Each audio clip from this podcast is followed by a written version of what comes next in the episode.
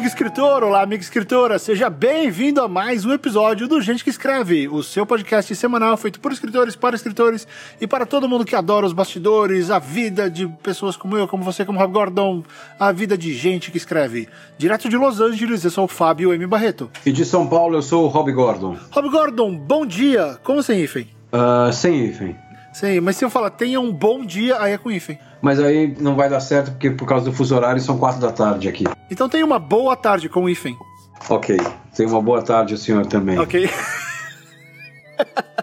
Muito bem, vamos retomar o programa. Esse é o programa de número 51, gente que escreve. Fechamos, acho que fechamos bem, né, Rob, a nossa, a nossa primeira perna de 50 programas. Fechamos. Foi, foi bacana. Foi, foi uma boa experiência. Foi bacana. Muito bom. E é justamente sobre isso que o programa de hoje vai falar. Nós vamos compartilhar experiências, coisas que nós aprendemos, vamos falar sobre alguns episódios que marcaram a gente e, e parte do material do contato que a gente teve com vocês ao longo desses, o quê? Dois anos? Caramba. Dois anos. Quanto tempo? Dois, anos. dois anos. Ao longo desses dois, dois anos. anos. de contato com, com a nossa comunidade, gente que escreve. Então é isso. O programa dessa semana começa em 3, 2, 1, vai!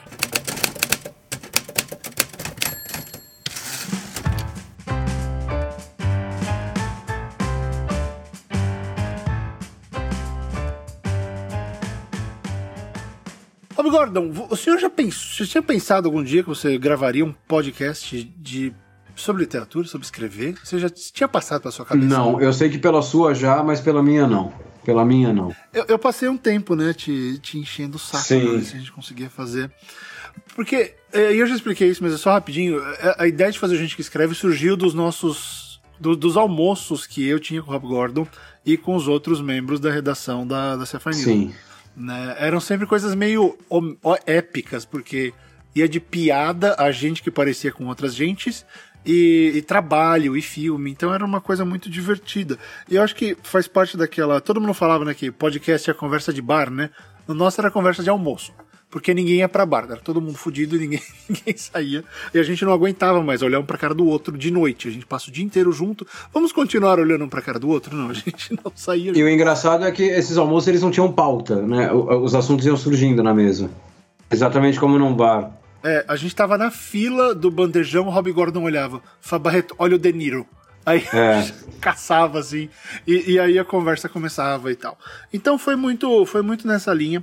E eu, eu não imaginava que o programa fosse uh, ter essa cara, porque era muito divertido, né? A gente, a, a, gente começou a gravar o programa na ideia de vamos conversar e ver o que sai.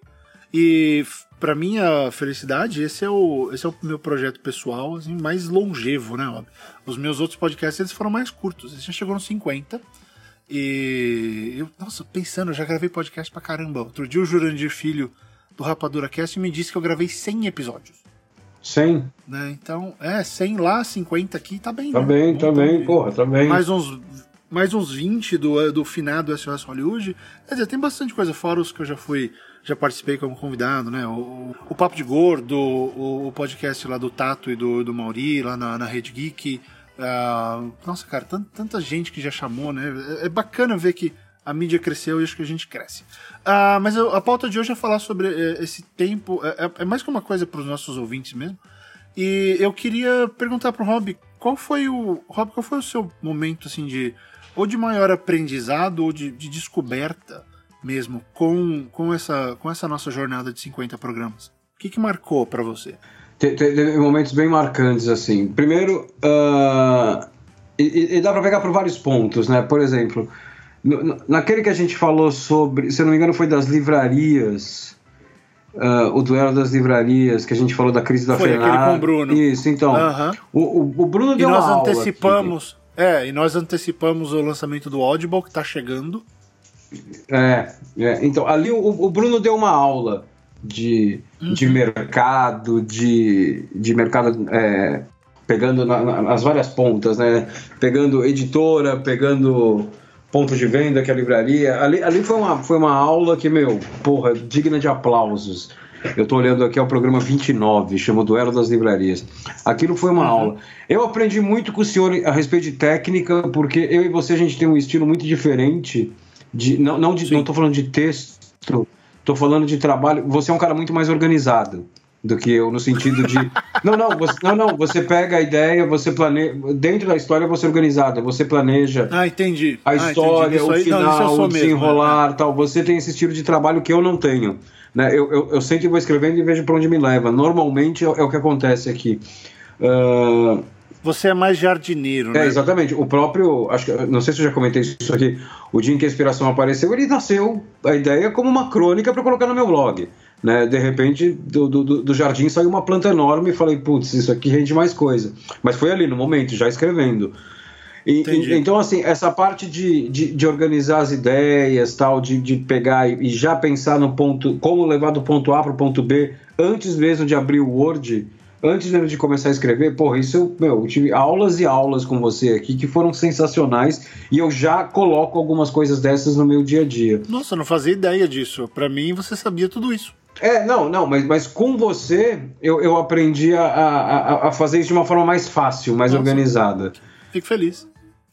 Ó, oh, isso não foi armado, tá? Ele acabou de me falar isso. Eu tô meio assim, oi? E, e com os leitores, eu, eu aprendi um negócio que, que eu acho que é um negócio bem triste. Hum. Que, assim, falta referência no mercado, o, o que eu acho. Então, é assim, é, essa semana eu recebi... Isso não é uma crítica aos leitores, isso é uma crítica, talvez, ao próprio mercado. É, essa semana eu recebi putz, uns três e-mails de gente pedindo para fazer, perguntando se eu faço leitura crítica, ou porque quer que eu faça a leitura crítica, ou porque me respeita, porque gosta do podcast, enfim, por qualquer motivo. Ou gente, ah, eu ouvi seu podcast, comecei a escrever crônicas, queria muito sua opinião e tal. E assim, bom, eu não faço leitura crítica por, eu sempre explico, né, é, por uma pura questão de prazo, eu não, não posso me comprometer. E textos, quando as pessoas vêm mostrar textos, não é uma leitura crítica, é mais um, um, um tipo, dá uma olhada só. É, é, dá uma opinião. É, exatamente. Eu, putz, eu atendo sempre que possível, né? Normalmente é um texto mais curto, tal, eu consigo ler rápido. Uh, não é todo mundo que eu consigo atender, mas eu atendo sempre que eu posso, eu atendo. O, o que me mostra que é, é, é, falta, falta, falta uma referência, porque assim, às vezes fica claro que a pessoa não, não quer que eu leia o texto só porque ela respeita o meu trabalho, ela gosta do jeito que eu penso, ela gosta do jeito que eu escrevo. Não, é porque ela não tem mais para quem mostrar. Também. É, é, e assim, eu não, eu não, me sinto mal com isso, eu não me sinto mal em ser a, a, uni, a, última escolha, porque nesse caso eu não sou a última escolha, eu sou a única. Né? Então, assim, eu acho que o, o, o, a, a pessoa que está começando a escrever, ela precisa ter essas referências tal. Infelizmente, eu não posso ser referência de todo mundo, provavelmente o Fábio Barreto também não, né? a gente não tem tempo para isso mas eu, eu, acho que tem uma carência muito grande aí das pessoas é, é, não, não, terem para quem mostrar o texto. Né? Parece que ela tá, ela tá tipo como se você botasse o mercado como uma aldeia que é cercada por uma paliçada e o leitor está do lado de fora da paliçada jogando papéis para dentro para ver se alguém lê, né? Boa, e, é uma assim, boa analogia, é uma boa analogia. Né? E, e, nunca, nunca tinha me ocorrido isso. Porque como eu, eu, eu, eu cresci escrevendo dentro de um mercado, que era um mercado jornalístico, mas ainda assim é um mercado. Eu, eu, eu nunca tive essa necessidade de, putz, eu preciso ter alguém para ler esse texto e não tenho quem, porque né, eu tinha você e colegas de trabalho que escreviam, né, eu, tenho, eu tenho nortes para ver textos meus. Né? E tem muita gente que não tem isso, isso é preocupante. É, sempre tinha alguém, sempre né? Tem alguém, a gente sempre cresceu alguém. com alguém detonando o nosso texto antes de É, não, publicado. e assim, me, mesmo quando não era, pô, escrevi essa crônica, cara, você que trabalha comigo, escreve, lê aqui, vê o que você acha. Né? Você, ah, é, você, você dava aquela lida na hora. É, não, ali, né? você escreve, você não vai analisar uma história que eu criei porque você é meu amigo, você vai analisar a história. Né? e, e, e assim, e é um problema meio que sem solução, né? O mercado, é, eu, eu, sou parte do problema. Mas eu não vejo isso. Ah, peraí, só para concluir, a partir do momento que a pessoa fala, eu queria que você lesse esse texto para mim porque é muito importante, então não leitura crítica, estou falando só, tem como você uhum. ler esse texto e eu, eu falo, olha, infelizmente eu não tenho tempo, eu, eu já me tornei parte do problema. Né? Eu sou um cara que escreve e eu não consigo ler o texto de quem não escreve. Então eu acho que assim, uh, procure, sei lá, é um conselho que eu dou para o leitor né, que não vai resolver o problema, mas talvez resolva o problema de um outro leitor, que assim, procure se aproximar de gente que escreve. Né? É, é, é, e eu acho que essa é a solução. É, para ter essa entrada, para ter esse feedback um pouco mais profissional. Né? Não, não, não, não, não, ah, eu achei o Rob Gordon, eu achei o Fábio Barreto, porra, vou ficar mandando textos para eles. Talvez a gente não possa. Né? Então aí você vai ficar sem, sem alternativa. Né? É. Isso era um negócio que eu nunca tinha pensado no mercado, porque eu nunca tive essa realidade. Como eu disse, eu sempre convivi com gente escrevendo. Né? Isso eu aprendi no podcast.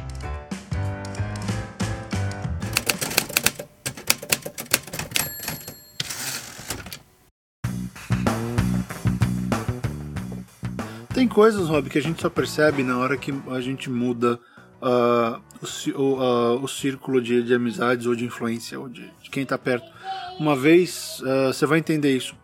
Eu precisava muito fazer uma transcrição de uma entrevista, eu não tinha tempo, e, e eu pedi para minha cunhada, que você conhece bem, é uma pessoa que fala inglês, que, que vive com cultura pop, que entende essas coisas. Eu falei, ela vai tirar de letra. Ela falou, eu não consigo fazer a transcrição. Porque ela está acostumada a consumir o produto final. Sim. E ela escreve, escreveu muito tempo na revista e tal. Ela não tinha, ela falou, não tenho condição de fazer isso, eu não consigo fazer isso. Não é uma habilidade que, que eu tenho. Então, esse dia caiu uma ficha para mim que foi assim, são coisas que a gente, a gente são coisas que a gente pressupõe que sejam simples e sejam fáceis e sejam sejam corriqueiras na vida de todo mundo, que não são. Né? E esse fato de ter gente para mostrar texto é uma delas. Assim, eu vou um pouco além de você. É, aliás, pessoal, quem faz leitura crítica dos dois sou eu. Uh, só que a maioria dos e-mails que eu recebo é: Ah, eu queria muito que você lesse o meu texto e mandasse. Eu não leio, não dá. Eu, eu não sei como, como você tá, Rob. Eu recebo 25 desses por semana. É, eu recebo não uns, tem como. Uns 6, 8 por semana. É, é, já é bastante. A gente não tem como, galera, pegar e, e ler o negócio, porque o ler é até rápido, o Duro respondeu o e-mail. É, exatamente. Se mandar só um gostei e não gostei, é, é, a gente não. Nós dois, se a gente lê, a gente não vai mandar gostei e não gostei. Mesmo porque tem um problema, que é assim, que aí eu, eu acho que o problema dessa situação que o Rob levantou tá muito mais do que eu vou falar agora. Que é uh, o, que, o que você espera quando você manda um e-mail desse. Tá? É, todo mundo espera que a pessoa encontre alguma coisa bacana. Que, que tem alguma validação. Uh, por mais que você fale, ah, não, tô mandando só pra saber, é real. Não, eu tô por experiência própria. Não é legal responder um e-mail falando, putz, que bosta. É. Não gostei. Tá estranho, tá? Por isso que a gente faz o desafio das três páginas, que é uma coisa de grande aprendizado para mim no programa, que é poder ler o material e explicar o porquê eu gostei ou não gostei. E aí dentro do programa, num ambiente uh, que pressupõe isso. Não num e-mail que vai ficar tomando o meu tempo. Aqui eu tô trabalhando. Aqui tá dentro do meu trabalho. Sim. Né? Então aqui eu vou fazer essa análise. Então fica difícil, porque eu não gosto de virar, pô, eu li o e-mail do Zezinho e achei o texto dele neutro, não senti nada pelo texto. Como é que eu vou falar isso sem o Zezinho achar que eu tô, que eu tô sendo. Eu, já recebi isso, Rob. Acho que eu te falei. A pessoa falando, é, você fica maltratando os outros. Você acha que só porque você publicou o livro você é melhor. Não, você pediu pra eu ler, eu li, falei que não gostei, você tá me xingando. É, se você queria a minha opinião, essa é a minha opinião, cara. É uma situação complicada pra gente, porque a gente também não quer ninguém puto com a gente. Então também tem, então tem várias coisas que leva uh, que, que, que, afeta. Não, não, é nem só a questão do uh, ficar puto com a gente, né? Porque assim, ah, você quer ficar puto comigo? Cara, eu nem te conheço, né? Porra, a gente tá aqui gravando esse podcast, é uma terça-feira de carnaval, são 4 e 5 da tarde aqui em São Paulo. É, são 16 horas e 5 minutos. Eu tô quieto gravando meu podcast. Cara, eu tenho certeza que tem medo de gente no mundo que tá puta comigo por algum motivo, cara. Então, assim, eu não tenho problema. Eu, eu, é, não, eu, eu, paro do princípio que tem gente que está puta comigo e tem gente que está falando mal de mim agora. Né? Eu, eu não tenho problema nenhum com isso, né? Ao invés de 6 vão ser 7.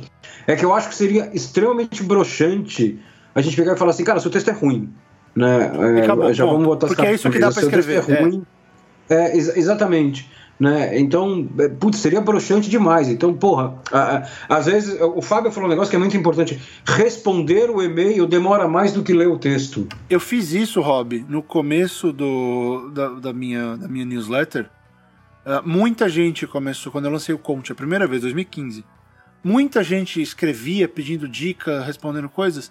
Eu te juro, eu respondia, eu respondi os primeiros e-mails, todos os e-mails por três semanas era, era 15, 20 minutos por e-mail respondendo. É, é muita coisa. E aí você vai lá, e sabe o que, que machucava mais? Você pegava ali, entendia o problema da pessoa, respondia, botava lá 3, 4 páginas de resposta, não vinha nem resposta. Ou vinha um valeu.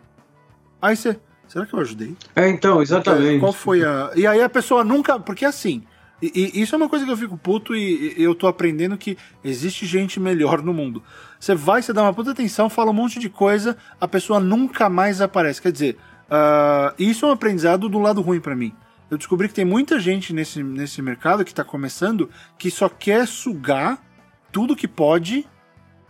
Na, naquele momento que tem a necessidade, a pessoa vem, é seu melhor amigo, enche de mensagem, fala. É, é, na hora que. Aí, aí vem e pede ajuda, pede alguma coisa além do, do, do, esperado. Se você fala não, a pessoa vira a cara e fica brava. Ou se você ajuda, a pessoa pega aquilo e some. É, Quer dizer, é, a, a nós é. falamos o tempo inteiro, desde o começo do programa, que a gente quer criar comunidade. E não é assim que se cria comunidade. Porque eu lembro de todos os que fizeram isso. Eu, tenho, eu, eu, sei os nomezinhos, porque eu, eu me importei com a pessoa. Então, e assim, a gente não tá fazendo esse programa para reclamar dos outros. Não. São coisas que a gente aprendeu, que tem gente que vale a pena e a gente, a gente sabe, pelo menos eu sei identificar, quando a pessoa tá de fato querendo criar uma relação comigo. Não que a pessoa tá ali armando aquele negócio para chegar três e meses depois e fala, ô, oh, o meu livro aí. É. Ou eu já, já tive uma pessoa, teve uma pessoa, teve um ouvinte, entre aspas, que fez um baita negócio para tentar me, me, me, me, forçar a colocar o texto da pessoa no desafio das três páginas. Eu falei, olha, não é assim, a pessoa se ofereceu para pagar. Eu falei, não, você é ouvinte, eu não vou, eu não vou colocar o seu texto ali só porque você quer. Não, contrata a leitura crítica, é mais fácil, não é? É, exatamente. Ali é sorteio. Ali é exatamente. sorteio, gente deixou isso bem claro. Então, assim, é uma questão de. É uma questão de, de expectativa. E, e isso mostrou pra gente que eu concordo com o Rob, falta referência no mercado, uh, e é por isso que, pelo menos se eu falo por mim, que eu faço todos os meus cursos, o podcast, a, a newsletter, eu tento criar essa para ser a referência muito mais de, olha, estou dando isso daqui, vê se você consegue utilizar essas coisas que eu estou passando. E também para que as pessoas aprendam e elas mesmas virem referência. Porque vamos fazer assim, vamos tirar o Rob e eu da jogada. Você escreve no Watchpad, beleza. Você escreve lá no Notepad. E. Um, eu não confio em comentário do Notepad, já falei isso. Porque o leitor de lá é, é, é complicado. Mas tem as pessoas que escrevem no Notepad. Tá? Então, de alguma maneira, e eu acho que ficar mandando de olha, tudo bem, adoro o seu trabalho. Só falta colocar, entre aspas, insira aqui o nome do livro, né? Que você manda é. pra todo mundo. É, você não pode ler o meu. Às vezes lá funciona porque é uma outra lógica, Rob. Mas assim, Pega uma pessoa, realmente lê o livro dela, se você gostou, comenta, vai no comentário, comenta lá, manda uma mensagem, cria uma relação e, e vê se você pode ou não contar com essa pessoa. Né? Basicamente, faz um amigo ali. E aí, esse amigo vai ler o seu próximo e você vai ler o próximo dele. É, cria-se cria um laço, né? Cria-se um laço. É, você cria um laço entre, as, entre gente que escreve no Wattpad. Não entre você e o, e o, e o comentarista e o leitor que não tem, como o Rob falou, que não tem essa base de eu também escrevo. Porque ali todo mundo acha que escreve, mas você sabe aquele cara que escreve bem e que conversou com você, é. ou aquela pessoa que escreve whatever e, e quer ser famoso escrevendo três capítulos. Né? Então. Olha, se um dia, se um, se um dia a gente fizer um desafio das três páginas com alguém que pagou para o texto ser escolhido, né? É, bom, eu, eu, eu, só gravo esse programa depois que o dinheiro cai na conta. Eu não gravo esse programa antes do dinheiro, antes desse dinheiro cair, porque assim, quando a gente grava o desafio das três páginas, a gente, é, a gente, a gente trata o autor do texto quase como se fosse nosso amigo. Né? Isso não quer dizer que a gente sai elogiando a torta e a direito. Pelo contrário, é muito mais crítica do que a gente bateu mais do que elogiou. Exatamente. Só que assim, você destaca pontos positivos, você claro. mostra onde pode melhorar. Né? O fato da gente tratar como amigo não quer dizer que a gente abre mão do, do, do, do, do conhecimento profissional que a gente tem. A gente simplesmente tem um tom de muito mais amizade. Se você quiser pagar, amigo, eu vou debulhar o seu texto. Né? Eu, vou, eu vou debulhar. E não é assim, eu vou com picuinha, eu vou catar vírgula errada e, e, e vou descer a linha em vírgula errada. Né? Porque aí é outra. Aí você me contratou. Você está me contratando, eu vou fazer o meu trabalho como eu sei. Né? Então aí não vai ter tom de amizade, aí é uma relação estritamente profissional. E por isso que eu estou falando. Eu quero dinheiro na conta antes, porque o cara não vai pagar essa porra depois que a gente gravar. Né? Porque o, o que ele vai ouvir, ele não, ele não vai ouvir o que ele quer. Então, assim, não, não faça isso, né? Se você ouvinte já pensou em fazer isso, não faça isso. Não faça isso, você vai perder seu dinheiro, cara, porque, meu, não, não vai ser legal, não. Não vai ser legal, não. É, eu, eu falei isso porque é o seguinte: o desafio é um serviço, é uma coisa que a gente quer fazer para ajudar vocês da melhor maneira possível. E, e para ajudar a gente, porque é isso que eu falei, Rob, meu maior aprendizado, eu acho que veio do, dos desafios das três páginas, porque eu, eu, consegui, eu consigo bater o meu estilo de, de pensar a história com o seu. Né? Então, às vezes, é, tem coisas é, que eu acho isso é assim, nossa, isso é muito que legal. horrível esse erro, coisa absurda, sei lá, o cara começou o texto como do ponto de vista da formiga. E você, não, achei isso bacana. É, achei genial, né? achei genial esse começo. Aí você, pô, é. eu não tinha visto por, esse, por essa perspectiva. Então, foi interessante porque, e aí isso tem a ver com, eu, eu acho que o tema da referência é muito grande nesse programa.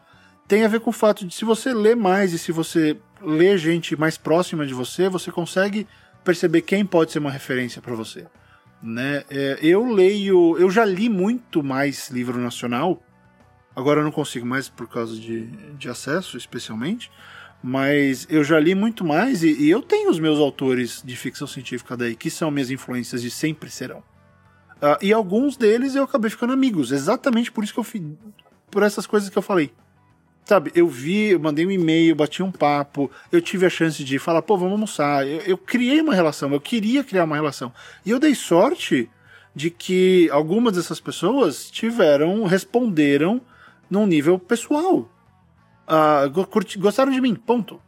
E aí. Então, mas aí não é sorte, né? Aí não é sorte. Primeiro é tato da sua parte de saber se aproximar. E segundo, né, o cara ele é um escritor de ficção científica no Brasil. Imagina a carência que essa pessoa tem de conversar sobre ficção científica com alguém que gosta. Né? É, é, é um puta gênero marginalizado. É, e, e, pô, o cara lê o meu trabalho, quer dizer, e é muito mais legal quando você chega, olha, eu estou mandando um e-mail sobre alguma coisa que você fez, algo que você falou, do que o, putz, adoro o seu trabalho, tá aqui o meu, você pode ler? Cara, é assim, é, às vezes eu não peço nem pro Rob, ela está me devendo um e-mail, você sabe, né? Não, não sei. Eu te mandei ano sei. passado, eu te mandei um e-mail. São quatro páginas de Word. Você lê em cinco minutos, você me ignorou. Uh, não sei, mas é cara, é assim, eu tenho nesse momento, nesse momento eu tenho 61 e-mails não lidos aqui, cara. Tá, Olha, tá, tá eu foda, tô com 21. Tá eu tô com 21 e a maioria é recibo que eu só tenho que checar e, e apagar ou jogar fora. Então eu tô Porra, outro dia eu, eu falei, vou limpar essa ano. caixa. Eu peguei e limpei 15. Porra, no dia seguinte tinham chegado 18, 19. Falei, puta que. O senhor é um, o senhor é um homem muito, muito requisitado.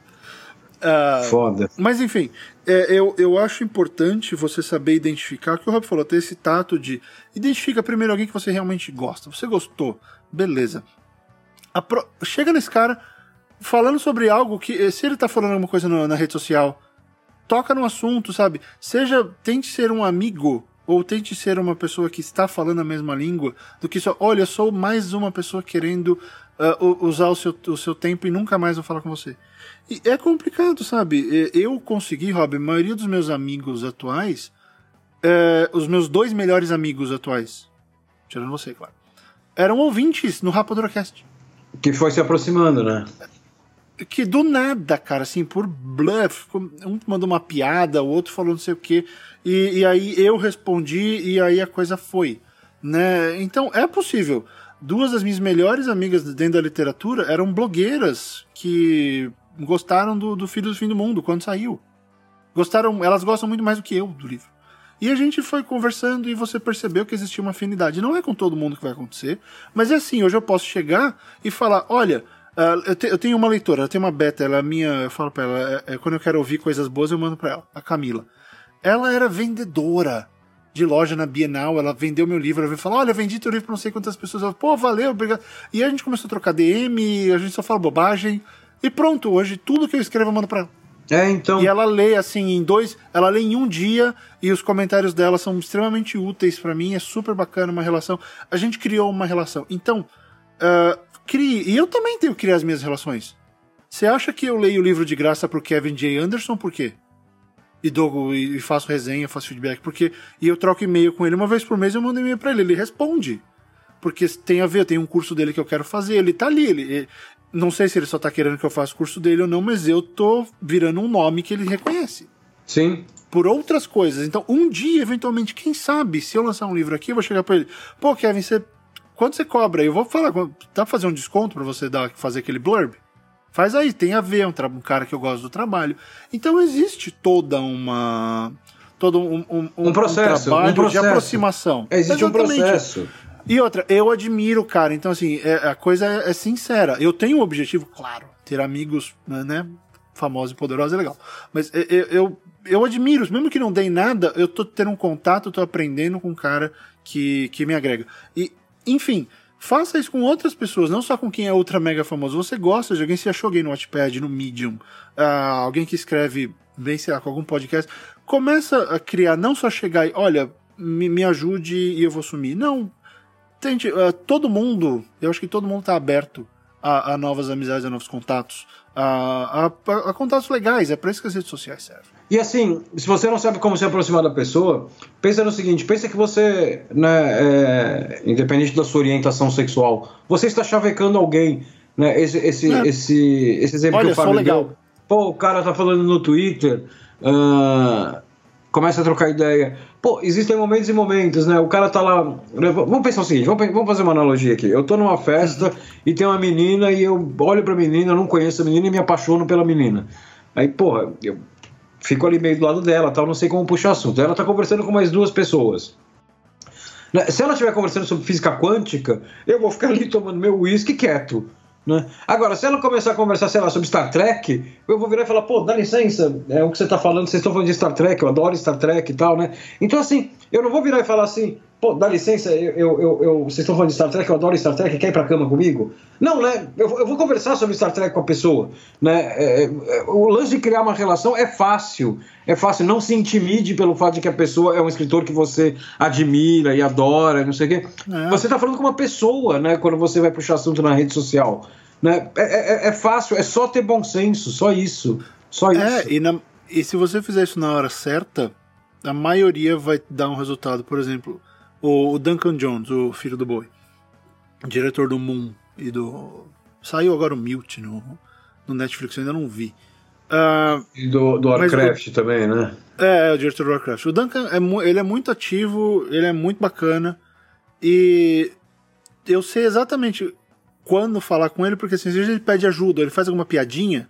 Se você entra, se você entra na piada dele do jeito que ele gosta, e assim, ele tem um humor meio parecido com o meu, aí eu, ele fala uma merda, fala outra, vira e mexe, ele responde, ele ri, ele, ele dá um like, ele faz um RT. Uh, ah, por quê? Tá naquela que meio que existe uma coisa, eu já, já trombei com ele pessoalmente, assim, eu fiz uma graça que ele vai lembrar. É, a gente estava numa, numa, no screening de Warcraft aqui, ele estava zanzando pelo teatro chinês lá no lobby, e aí eu tava com a Lua, falei, Lua, aquele é o diretor. Aí ela, ai ah, não, que legal, pode tirar foto. Eu, peraí, eu puxei o telefone, fui no Twitter, aí eu coloquei assim, Duncan, olha pra direita. Ele olhou, ah!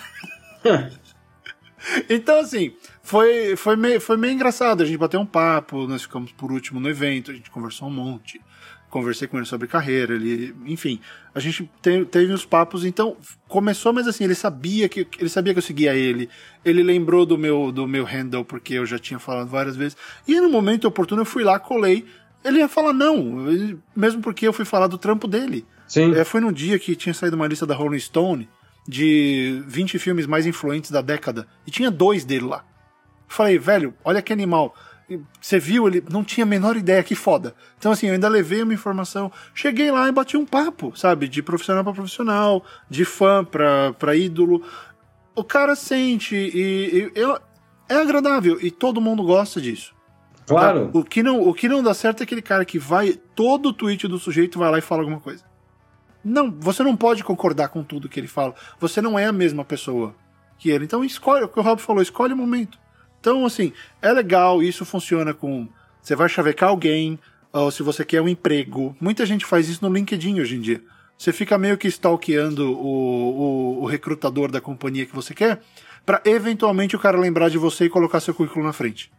Então, é assim, gente. Todo mundo sabe que esse é o jogo. Então é só fazer direito, mas assim, de novo, crie as suas próprias redes de influência tenha pessoas que podem ler o seu material, mas pessoas que também escrevam, porque é muito diferente. Você mandar um material pro, pro, pro um beta que você não conhece E eu sinto isso. Outro dia eu mandei um texto que foi o que eu mandei pro Rob, ele não leu. Eu mandei para seis pessoas eh, e eu pedi na timeline quem queria ler. Era uma madrugada e tal. Da timeline, três pessoas falaram. Eu mandei para as três da timeline e para três amigos.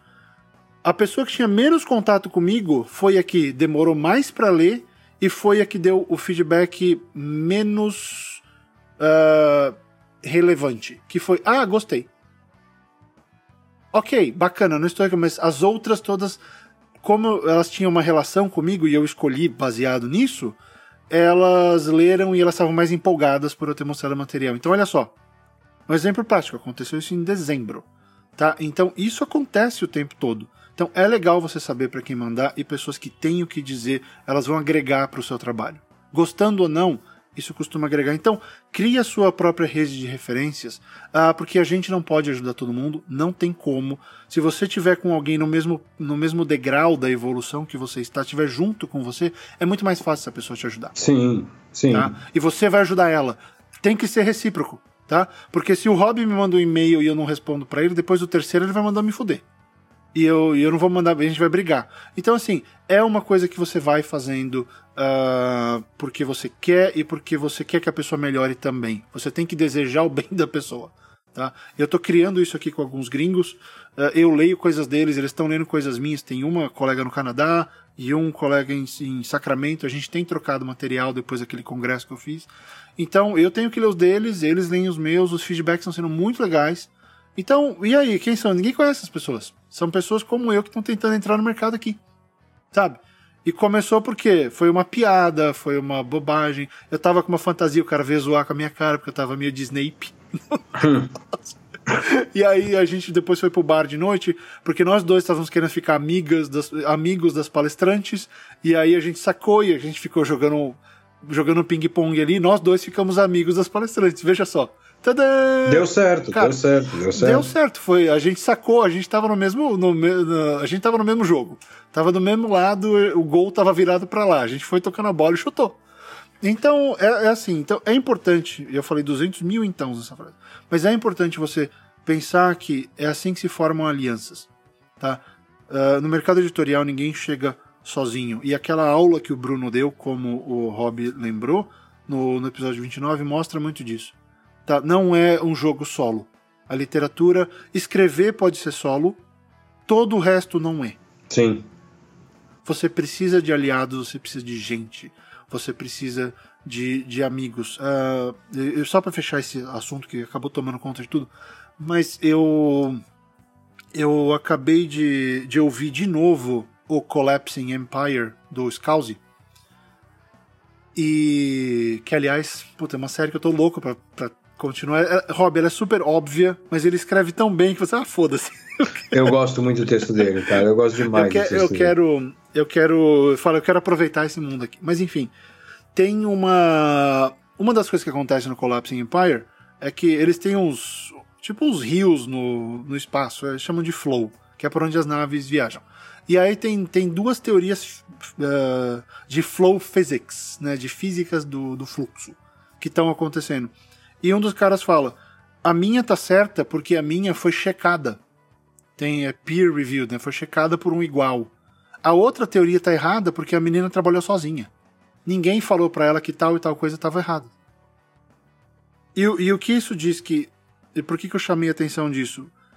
É importante que você que alguém esteja checando o seu trabalho, que você rebata as coisas. Quem assistia House, o House uma vez chamou o faxineiro do prédio para trocar uma ideia porque ele estava sem equipe porque ele precisava que alguém falasse alguma coisa para ele. E o cara fala: Você já mexeu nos canos? Ele, hum, veja só. E aí ele pensou nos canos como alguma coisa no corpo e chegou no resultado. É importante que você rebata ideias. E é nesse momento que você faz. Tá? Quando você cria essa rede, essas pessoas que vão te dizer coisas relevantes. Mesmo que seja. A pessoa te disse 10 coisas. Uma prestou, valeu. É, exatamente. Faz o mesmo por ela. Exatamente. Retribui o favor. Tá? Então é assim que a gente cresce. E aí, Rob, eu vejo que a referência vai surgir no mercado brasileiro quando mais gente estiver fazendo isso de forma séria, sabe? Quando mais gente fizer isso com um objetivo, aí, aí eu acho que é uma coisa para um programa. É fazer isso com um objetivo. Olha, temos um grupo de cinco autores aqui que se conheceram, vai saber, pelo Twitter, e nós queremos fazer com que dois de, dois de nós vão ser publicados até o fim do ano. que a gente pode fazer? Ah, dá para criar essas, essas forças essas redes, essas, essas redes. redes. e vamos lá, ó, o seu livro está na frente, então vamos, vai todo mundo ajudar, pá, pá, pá, porque na próxima você vai me ajudar. É, é uma pirâmide legal, não é?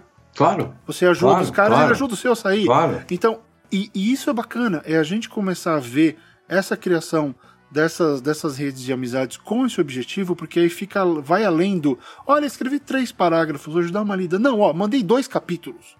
Dá uma olhada, me manda até o fim da semana. Né? Então é legal, isso é fundamental porque você cria suas próprias referências, é isso que eu quero dizer. Na hora que um despontar, ele vai ter a chance de dar força para esses outros quatro. É, é, uma das coisas, eu aprendi muito isso com, com o programa, eu acho que foi, foi bem legal perceber que essa é uma das grandes demandas né, do, do nosso mercado. Que tá todo mundo sozinho. É, especialmente quem tá começando, né? Quando, no momento que você começa a caminhar, é inevitável você fazer um outro contato tal, mas para quem tá começando, isso é, isso é um negócio que é, é, é muito carente dentro do mercado, isso. É, é, então assim, pense, você não está sozinho. Basta você esticar uh, um pouquinho o seu braço ou sair da cadeira. Porque essas pessoas, elas existem no mundo real. Eventualmente você vai trombar com uma numa livraria, num encontro. Uh, não, não tem encontros literários na sua cidade? Faz um no Facebook, chama a gente. Vai, se aparecer um, tá bom. É. Né? Não falta exemplos de escritores que foram lançar livros e tinha seis pessoas no primeiro evento. E hoje tem milhares. Então tem que começar. Uh, ficar só no computador não resolve tudo.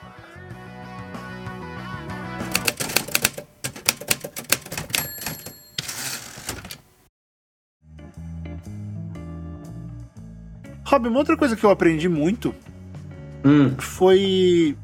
Eu acho que. ir além da ficção.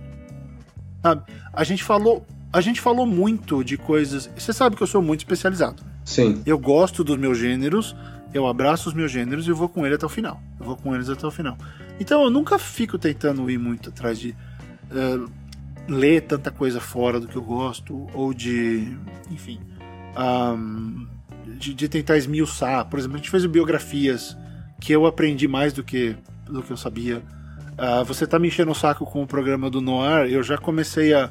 Eu já comecei a ir, agora quando eu vou na, na livraria, eu já vou para Agora eu vou na prateleira do Noir.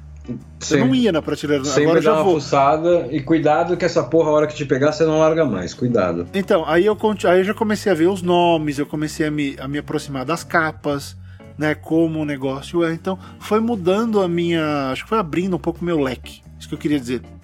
Sabe? A gente falou de texto que faz chorar, a gente falou sobre política, Sim. sobre coisas que, não que eu não necessariamente escrevo. Então, acho que a gente foi.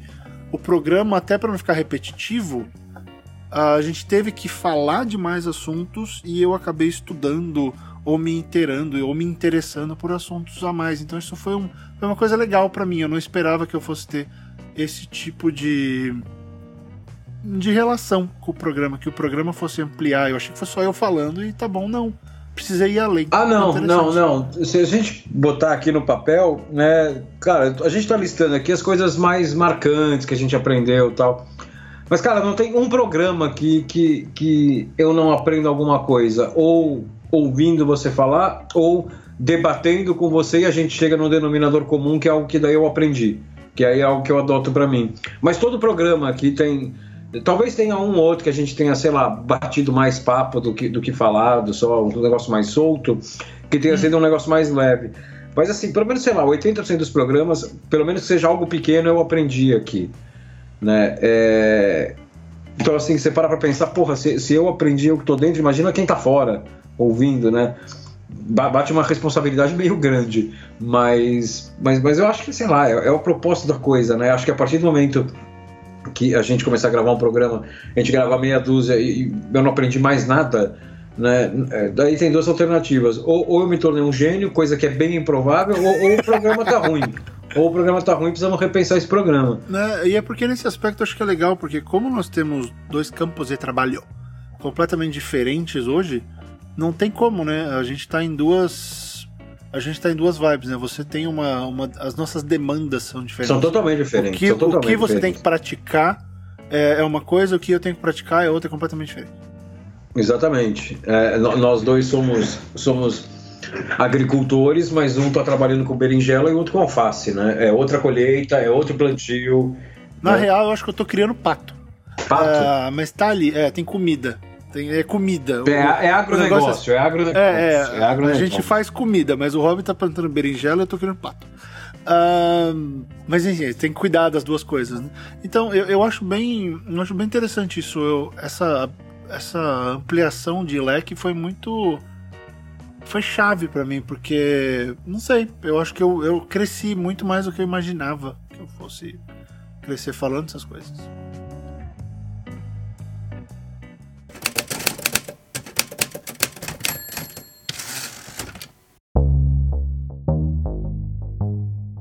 É engraçado. Diga. Qu quase toda vez que eu sou entrevistado, e ultimamente não é mais tão frequente por razões óbvias.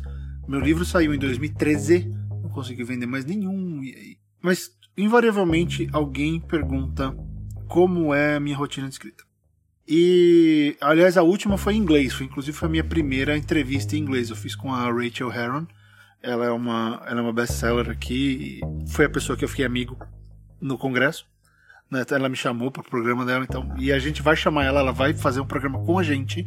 Vai ser o nosso primeiro gente que escreve em inglês. Vai ser. People Who Write. People Who Write, né? People Who Write. People Who Write.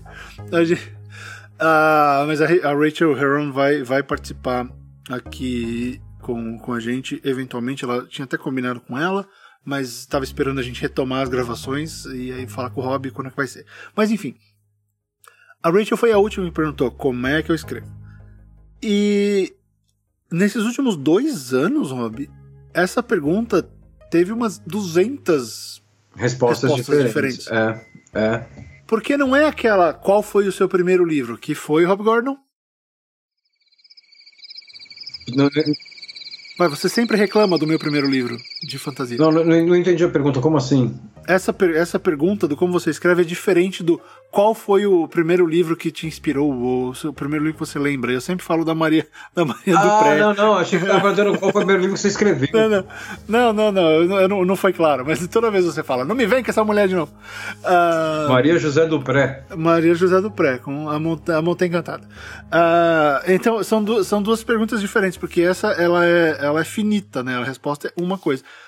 O ato de escrever mudou tanto porque mudou a rotina, mudou o trabalho. Quando eu ainda estava fazendo jornalismo, eu escrevia duas entrevistas por dia, pelo menos.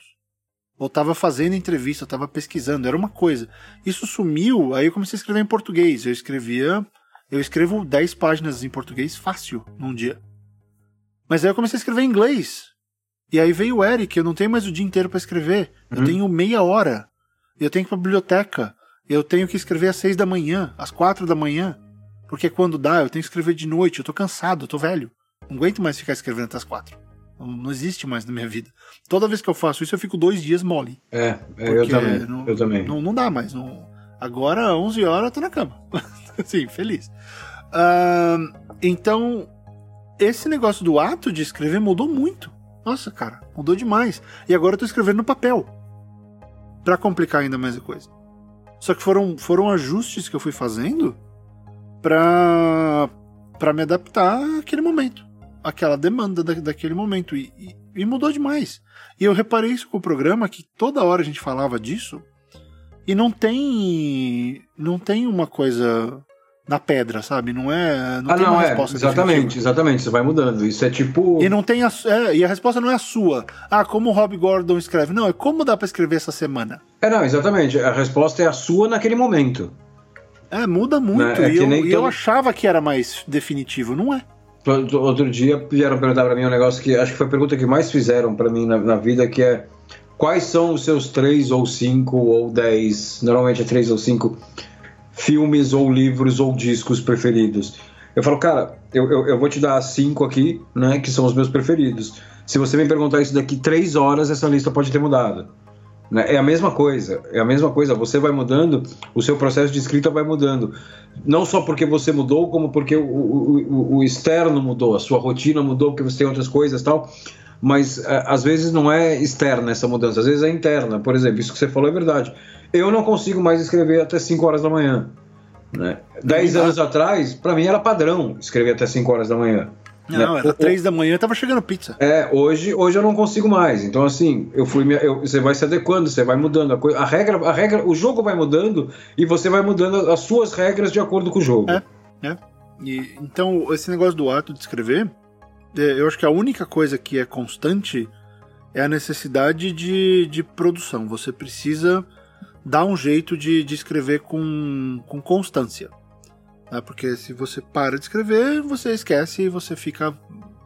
Você, você enferruja e não é legal. É sempre legal. Contanto que você esteja produzindo com constância e com uma qualidade aceitável, tá valendo.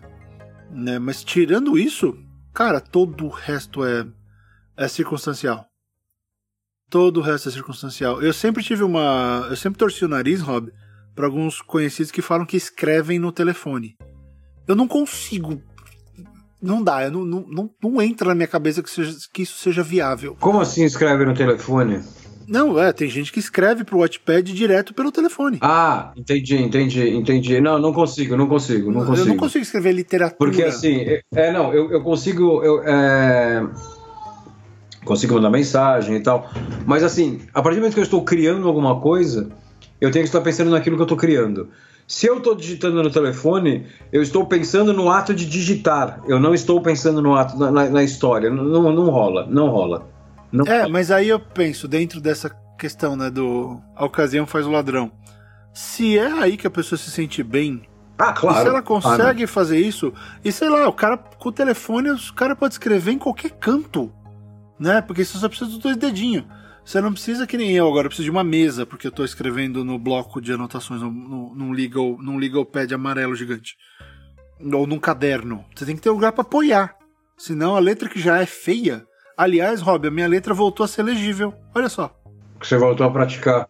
Eu voltei a praticar, escrever com a mão, agora dá pra ler o que eu escrevo. que fantástico.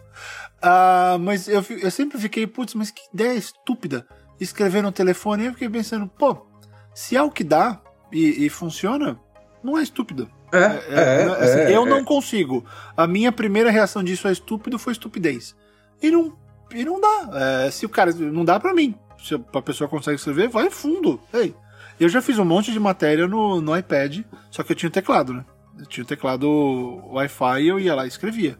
Não preciso necessariamente estar num computador para escrever uma coisa. Que é uma coisa boa para mim, sabia? Eu quebrei a, a, essa ligação insana com, com estar conectado. Escrever no papel tem feito isso para mim. Eu não, eu não sinto a vontade de vou checar o Twitter. Não. O, o computador não está na minha frente. E se ele está na minha frente, ele está aberto no dicionário. É, eu tive um, um, uma fase da minha vida muito produtiva que eu eu tive um trabalho enorme para fazer era um trabalho de uns três meses, com prazo insano, e eu tava só com esse trabalho, então eu podia me dedicar só a ele. Foram, foram dois meses e meio, três meses. E eu tava com dois computadores aqui em casa, porque eu tava com um notebook e eu tava com um, um, um, de mesa, um desktop mais velho, tal, que não aguentava muito. Então o que, que eu fazia? Eu ficava de manhã na, na internet respondendo e-mail e trabalhando e tal. Quando eu dava, eu almoçava, dava umas duas, duas e pouco, eu ia pro, pro velhinho, ele não tinha internet, eu tinha deixado ele desconectado de propósito e ficava ali trabalhando. Né? Você não tem distração nenhuma. Né? Tem, tem o Word no computador. Se eu precisasse consultar alguma coisa, eu ia até outro computador e olhava. Uhum. Né? Isso aumenta muito a produtividade, cara. Aumenta, então, e, e, no caso, no meu caso que estou escrevendo em inglês, eu preciso me concentrar ao extremo. Sim. E se eu. Então é, foi o jeito. Tem sido legal porque a minha relação com o texto mudou e tal. Mas isso foi um aprendizado também. Eu achava. Eu tinha. Eu acho que eu entrei para gravar esse programa com muita certeza de muita coisa. E, e acho que ao longo do programa isso foi mostrando que algumas dessas certezas eram só realidades minhas. Não eram certezas uh, gerais. É, são certezas que se aplicam a você. É, pois é. E esse negócio que eu te falei da Silvia, não consegui transcrever um, uma, uma entrevista, foi muito interessante. E, e, e, às vezes eu penso que escrever é assim, que todo mundo deveria ser capaz de escrever um e-mail, ou de escrever um tweet, ou um post no Facebook de forma coerente. Sim. Não, não é. Escrever ainda é um superpoder. Não é, exatamente. hoje, exatamente. A maioria das pessoas escrevem.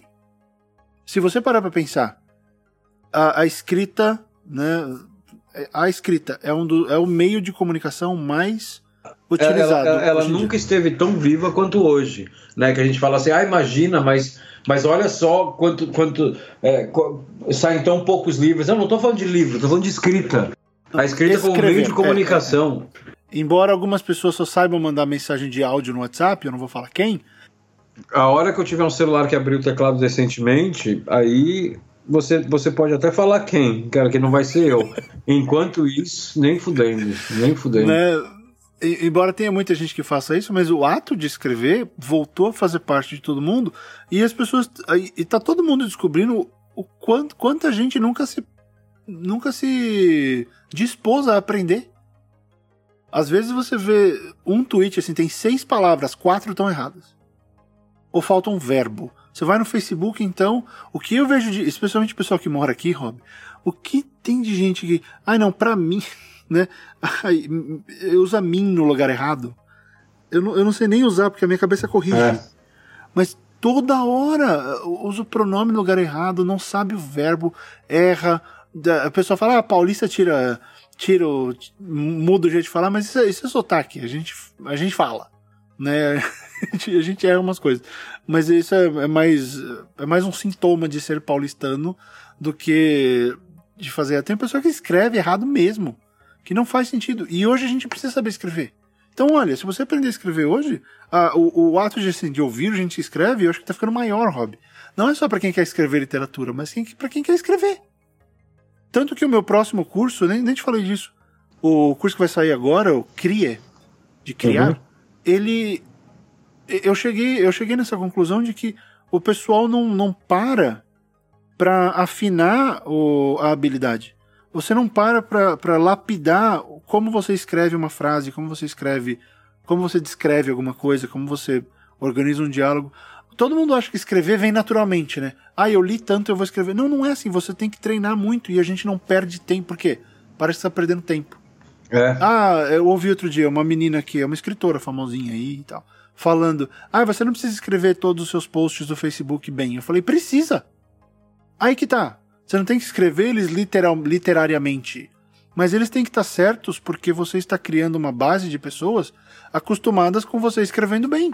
É, exatamente, exatamente. Não tem que ser um Machado de Assis no seu, no seu tweet, no seu Facebook. Não. Mas tem que estar bem escrito para mostrar, olha, eu me comunico bem.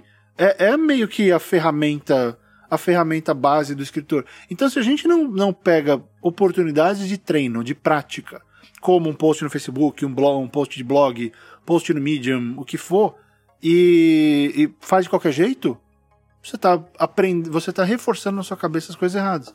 Tanto eu criei esse curso inteiro, e, e esse programa não é fazer merchan, mas já só avisando, eu criei esse curso inteiro em cima da ideia de, de praticar, em cima da ideia de uh, aprender como fazer essas coisas meio que do zero de novo, para fazer direito.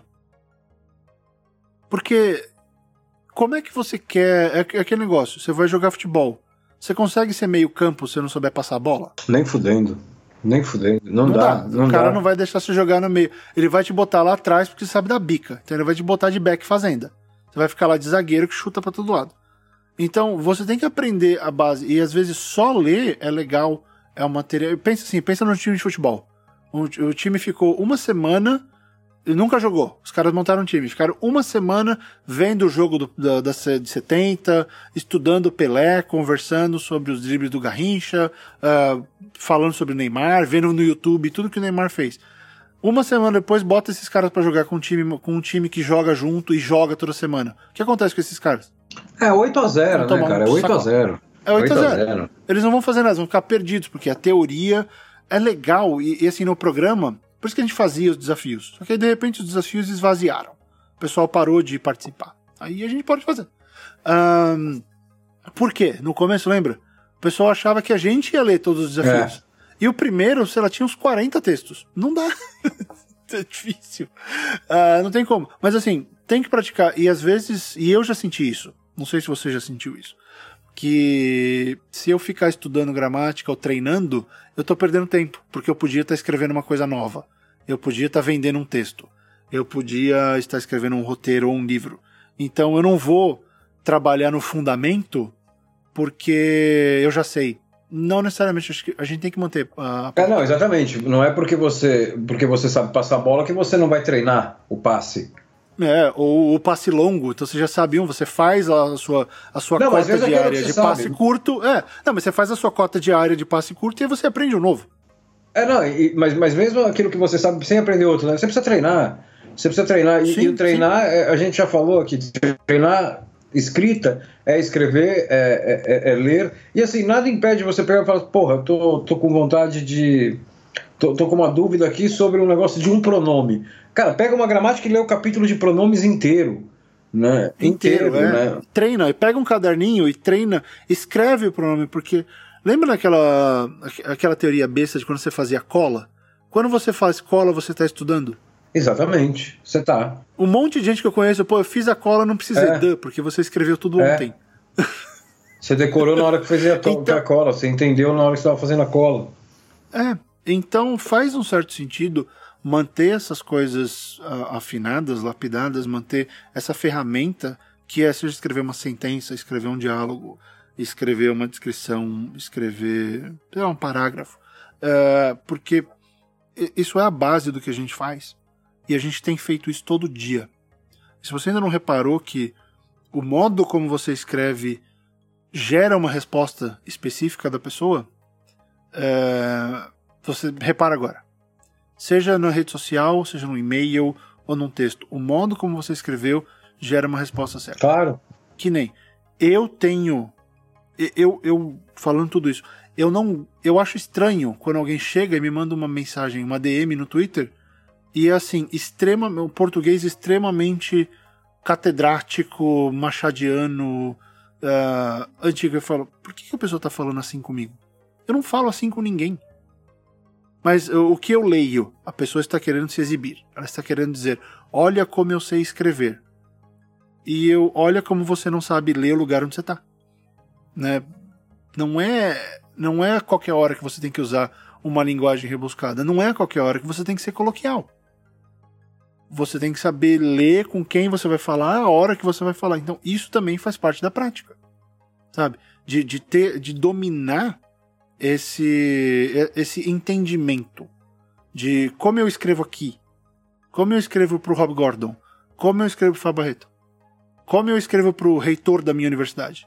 São três pessoas diferentes. É, são três mundos diferentes, são três. Mesmo que seja a, a, a, mensagem, são três formatos diferentes, porque você tem três pessoas diferentes com três repertórios diferentes, né? Então a prática ela é importante para mim porque eu comecei a sentir muito isso agora que eu migrei para o inglês. É, eu vou lá escrever um capítulo. Enquanto eu não comecei o novo, eu fico testando coisas. Eu pego meus livros de referência, eu começo a fazer exercício. Estou fazendo muito exercício, fazendo muito exercício, fazendo muita coisa para colocar na minha cabeça que ó é assim que tem que fazer. É assim porque eu não tenho que checar. Putz, como é que eu uso sei lá, o yet. Eu estou escrevendo, como é que eu uso? Eu não vou ter que pegar e checar isso na hora que eu estou escrevendo. Eu já fiz o exercício, eu já lembro mais. Eu já tenho uma referência melhor. É, porque sua cabeça pensa em português, né? Sua cabeça na pensa verdade, em português. Na verdade, eu penso em inglês. Eu penso em inglês faz uns 20 anos já, Rob. Ah, é? Mas. Só que eu pensava do jeito que eu me ensinei. Entendeu? Ah, entendi. Eu, eu pensava com o pouco inglês que eu tinha. Porque, história rápida. Eu comecei a fazer FISC quando eu tinha 15 para 16 anos. Eu não falava uma palavra. Eu era super tímido, ainda sou, embora as pessoas discordem. Uh, na minha cabeça eu ainda sou tímido. Eu não conseguia falar inglês. Aí uma professora virou para mim e falou assim: é, Você anda de casa para escola todo dia, não é? Todo sábado. Eu ia sábado de manhã. Eu ando, tipo, uma meia hora. Ela falou: então faz assim, a partir de hoje você vai para casa pensando, tentando pensar em inglês, falando em inglês com você mesmo. Então, falando, ah, isso aqui, ah, esse é, aquela ali é a padaria, estou andando na rua, olha o ônibus passando. Começa a formar as frases e repete essas frases para você pense em inglês. Eu escutei ela demais e eu comecei uhum. a fazer isso. Só que eu não tinha base suficiente para me ensinar direito. Então tem um monte de coisa que eu erro, assim, que que não vem da maneira certa. Vem com uma forma que eu consigo me expressar. Eu, eu conseguiria muito antes. Eu conseguia falar, saía estranho, mas eu falava rápido. Por isso que eu sempre falei rápido em inglês. Porque eu, eu não traduzo. A minha cabeça não traduz, sai direto em inglês. Uh, Só que eu, eu, eu. Você criou vários vícios de linguagem seus, né? Errados, é. Então agora eu tô tentando arrumar. Entendeu? tô tentando arrumar essas coisas para ele sair melhor no texto. Então tudo isso você vê, é um exemplo besta. Mas tá andando na rua, ó, vou, vou repassar o ensinamento. Você tá andando na rua, pega algum elemento e pensa, como é que eu escreveria isso numa história? Começa uma história com o ponto de ônibus. E vai, vai falando, vai só pensando com você mesmo, como, de quais jeitos você poderia fazer. Tá aí um exercício, você começa a pensar em como você escreveria. Sabe, são coisas desse tipo.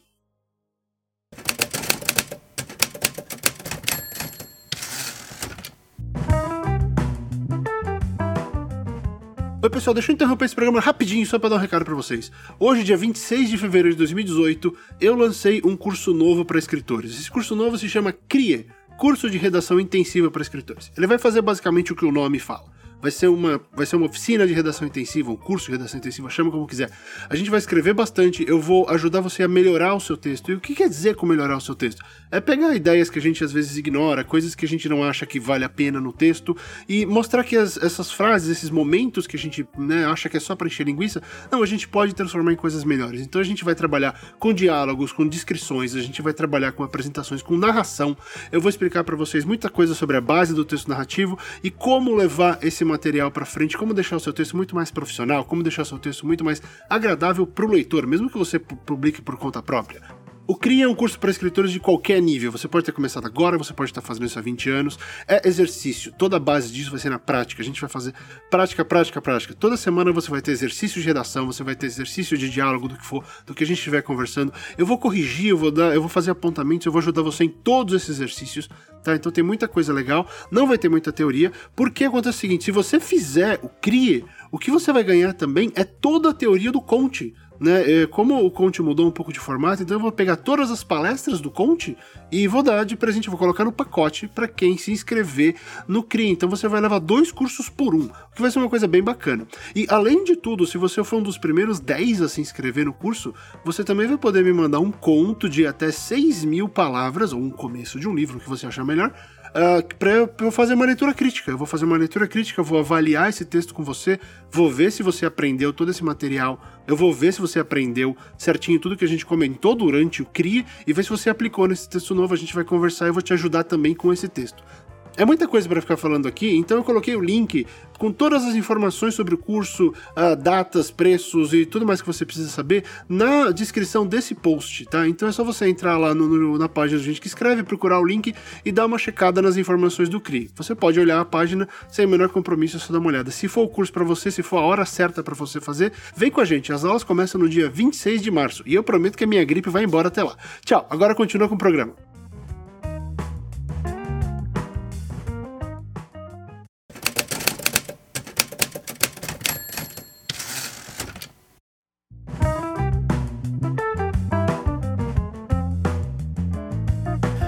Foram. Nossa, achei muito aprendizado, né, Rob? Isso que é uma coisa legal do, do programa. A gente tem essa oportunidade de, de, de não ficar preso só no que a gente pensa, aproveitando o último exemplo. É, quando você fala coisas, tem hora que eu, puta, que bosta que eu acabei de falar. Né? E, e, se eu tivesse sozinho, eu, eu, chegaria num ponto que isso era uma certeza. Ah, sim, sim, sim. Sim, Tudo exatamente. Vem da, da prática do, do hábito. Uh, hoje nós gravamos o programa muito melhor do que a gente gravava no ah, começo. Sim, sim. Isso, isso, isso é indiscutível, isso é indiscutível. Né? O, o, Rob, o Rob tá muito mais solto, a gente sabe a hora que o outro vai terminar de falar. Uh, por mais que a gente troque de editor, o material base tá meio que do jeito que a gente quer. E por quê? Prática. Uh, a, gente, a gente já sabe que não funciona em termos de gravação. No começo o Rob gravava com o Audacity, dava pau toda hora o que a gente perdeu de programa por causa disso, assim, não tá escrito. E aí a gente resolveu. Então é isso, a, a prática ela leva a, a, a, melhorias. E eu acho que a escrita precisa muito disso. E leve isso em consideração, amigo ouvinte. Você precisa praticar, seja a sua fala, porque hoje em dia, né, Rob? Escritor tem que se expor. A gente Sim. fala com pessoas. Você tem que poder fazer uma entrevista em podcast. Se você escreve super bem, aí chega no primeiro podcast que você vai participar, alguém fala, e aí, tudo bem? E você. Tudo. Não, não vai. Não vai. Então é legal praticar esse. Qualquer coisa que você tenha uma deficiência. E você eventualmente melhora. Mais alguma coisa, Rob? Não, acho que não. Acho que, assim, digno de. Várias coisas, mas digno de nota, que não foi falado aqui, acho que ainda não. Acho que não, não mais. É, achei legal. Então, assim, uh, ah, para que vocês participem desse programa, dê um toque aí quais foram as coisas de maior aprendizado que vocês tiveram. E, por favor, não coloque a resposta. Eu adoro o desafio das três páginas. Não, seja específico.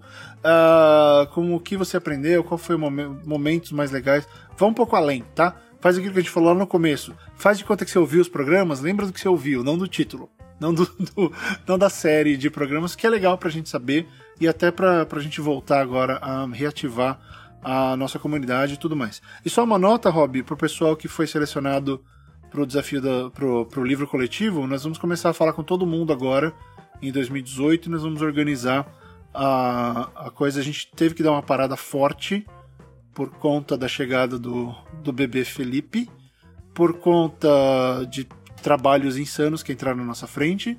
E eu, na verdade, tá mais difícil pro meu horário do que pro Rob. Porque agora eu cuido do Eric tempo inteiro, então tá meio, tá meio complicado. Tá, tá encrespado, né? Tá, tá encrespado. encrespado. Então a gente vai tocar todos esses projetos, vai sair, vai sair um pouco mais devagar, mas agora que a gente retomou, a coisa vai, vai evoluir bastante. Então tá. Rob, eu queria. Eu, eu não fiz isso das outras vezes, mas eu vou fazer isso agora. Eu queria te agradecer. Por? Por. Por ter topado fazer isso. Eu. Imagina, não, cara. Não, não, é verdade. Eu tive que insistir muito, mas era por uma boa causa. E eu sabia que ia, que ia ser legal. Porque, mesmo porque de tantas pessoas com quem eu trabalhei ao longo desse tempo, você é uma das que, que falava mais merda na minha cara, mas que ajudava. Então, falei, quer saber? É, tinha uma coisa, é legal. É, eu, foi, foi a minha razão egoísta de chamar você para fazer esse programa, porque tinha tudo a ver e eu acho que a gente cresceu, mas a gente, a gente se reaproximou muito nesses, nesses dois anos. A gente tava meio que falava Sim. uma vez a cada seis meses, né, por, por Twitter, e era isso. Então eu queria te agradecer por ter dedicado esse tempo todo, por ter hum, aceitado o convite e por ter feito do gente que escreve uh, a coisa importante, legal e, e fundamental que ela é na minha vida hoje. Então, valeu de verdade. Eu nunca te agradeci publicamente. E então fica agora o meu agradecimento à sua presença aqui com a gente. Valeu.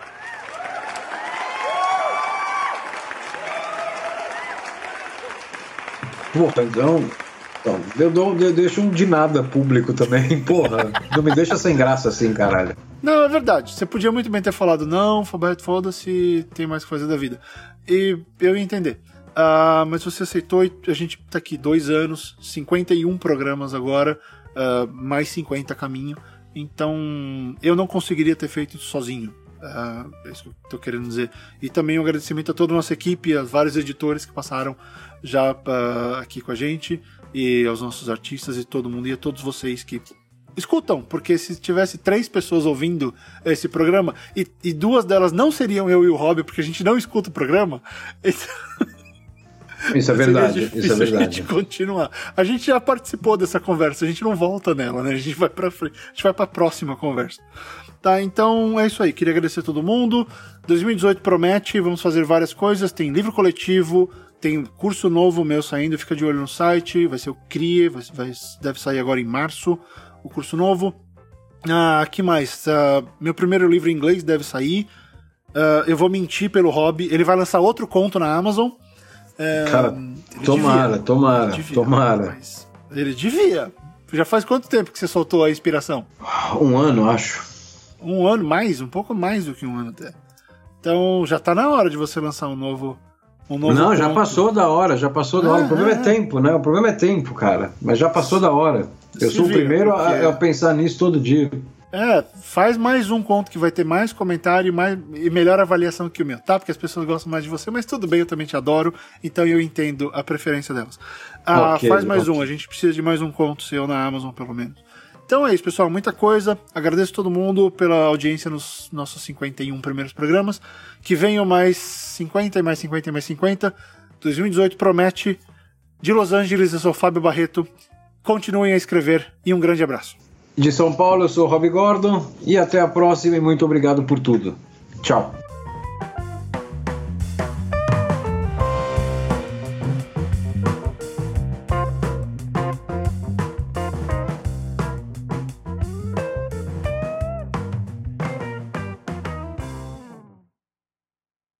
Esse podcast foi editado pelo Pod História. podhistoria.com.